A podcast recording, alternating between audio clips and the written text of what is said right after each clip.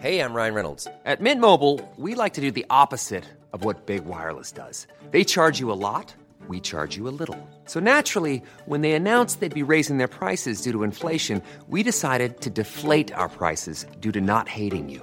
That's right. We're cutting the price of Mint Unlimited from $30 a month to just $15 a month. Give it a try at mintmobile.com slash switch. $45 upfront for three months plus taxes and fees. Promo rate for new customers for limited time. Unlimited more than 40 gigabytes per month. Slows. Full terms at mintmobile.com. Tenemos, fíjense, le pedí al gobernador de Quintana Roo, Carlos Joaquín González, que nos pudiera tomar la llamada para el dedo en la llaga, lo cual le agradezco porque sé que en sus ocupaciones, bueno, es- y se lo acabamos de pedir, lo cual lo valoro muchísimo, porque queremos que nos diga cómo le va a afectar el recorte del presupuesto, del presupuesto a los gobiernos de estados y municipios. Muy buenas tardes, señor gobernador. Hola Adriana, ¿cómo estás? Muy bien, gracias por tomarnos la llamada. Tu auditorio. gracias. Este, gobernador, ¿cómo les va a afectar este recorte que, que, que viene en el plan económico?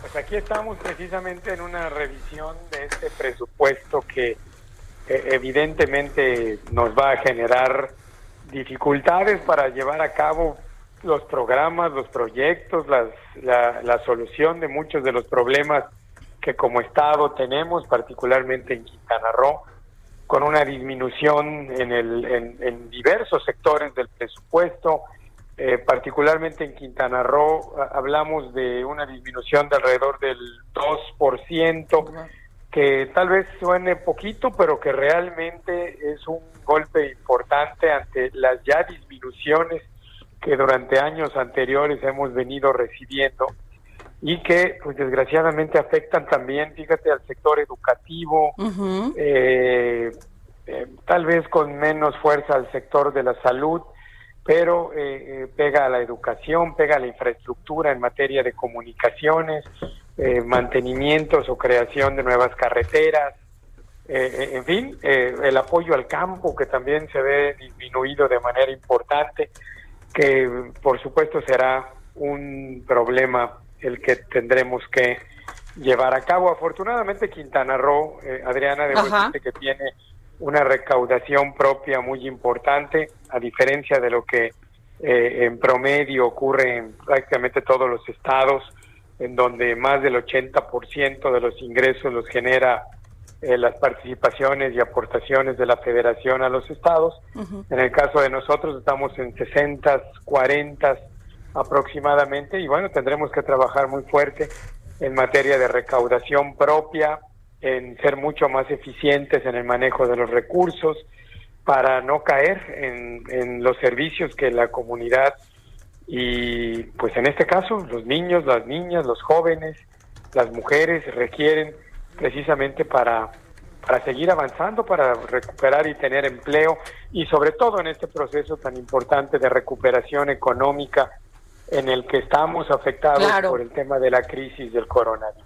Y de, hablando de dinero, ¿cuánto, ¿cuánto es en dinero, señor gobernador? Lo que, lo que le. Aproximadamente, mira, en el- esta primera corrida que hemos hecho, aproximadamente representa para Quintana Roo como 200 millones de pesos No, pues, menos, que, eh, eh, insisto, eh, tal vez en otros estados las cantidades sean muy diferentes, pero para nosotros eh, sí es una afectación importante. Claro, son carreteras, son hospitales, son, ¿no? Eh, y Sobre señor, en niveles de educación, Claro. ¿no? tenemos disminuciones fuertes en educación básica eh, con 1.15% de, de disminución, en educación superior, en media superior. En fin, normalmente estábamos acostumbrados a presupuestos que crecían año con año, que tenían algún tipo de incremento o que por lo menos mantenían algunas de las eh, cantidades de cada uno de los diferentes sectores y ahora vemos pues disminuciones en gran parte de ellas. claro, y además pues les toca pues eh, ahorrar, ahorrar y ya se viene un año electoral, señor gobernador. Sí, también empieza un año electoral eh, en el que eh, en Quintana Roo estarán en disputa el, eh, las diputaciones federales y las eh, alcaldías, los presidentes municipales y los ayu- ayuntamientos de los 11 municipios, así que será seguramente un año muy movido en materia electoral. Señor gobernador, estamos hablando con el gobernador de Quintana Roo, Carlos Joaquín González. Y señor gobernador, usted no salió de la CONAGO, porque ya ve que este, muchos dicen que está sobrevalorada que esta este, se creó en los tiempos de Fox, pero que nunca adquirió validez jurídica, además de la Constitución prohíbe que los estados celebren alianzas o coaliciones por lo que es una reunión de amigos que muchos la han llamado así. ¿Por qué se quedó usted en la CONAGO? Porque en primer lugar no, no, no coincido con, el, con la definición, bueno, evidentemente no tiene ese esquema constitucional que debe de tener pero sí nos ha servido en mucho para generar intercambio de experiencias, de conocimientos, de tener eh, diálogo, de, de, reunirnos y poder también dialogar con algunas instancias del gobierno federal. Me parece que hoy es cuando más debemos de promover la unidad, el trabajo en equipo. Y si nos vamos a la realidad de lo que federalismo significa, pues va representando unidad eh, y, y pues eso es lo que la CONAGO promueve. Yo, yo insisto en que es un instrumento de los gobernadores, de los gobiernos de los estados, no de la federación, y que eh, eh, por eso me parece que eh, argumentar que es por la falta de comunicación con el gobierno federal, pues no, no me parece que sea lo suficientemente fuerte como para decidir salir de ella. Señor gobernador, y este, eh, la otra pregunta que le quiero hacer es, si ya se va a quedar en la CONAGO, en, eh, eh, ustedes han hablado, usted, ahorita van a, ah, van a aprobar el presupuesto, el paquete económico los diputados en octubre. Respecto a eso, usted va a cabil, antes cabildeaba a los gobernadores eso lo van a hacer para que no les echen atrás algún proyecto que tuvieran los gobiernos de los estados. ¿No les da miedo, gobernador?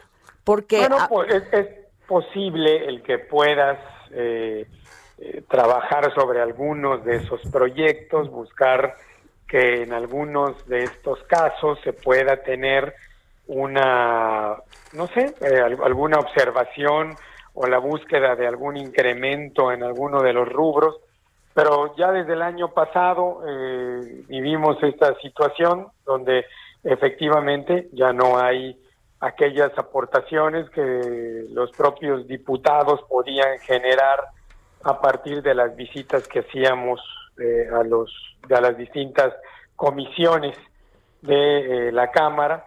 Entonces bueno la, la, situación hoy es diferente es totalmente distinta a ella.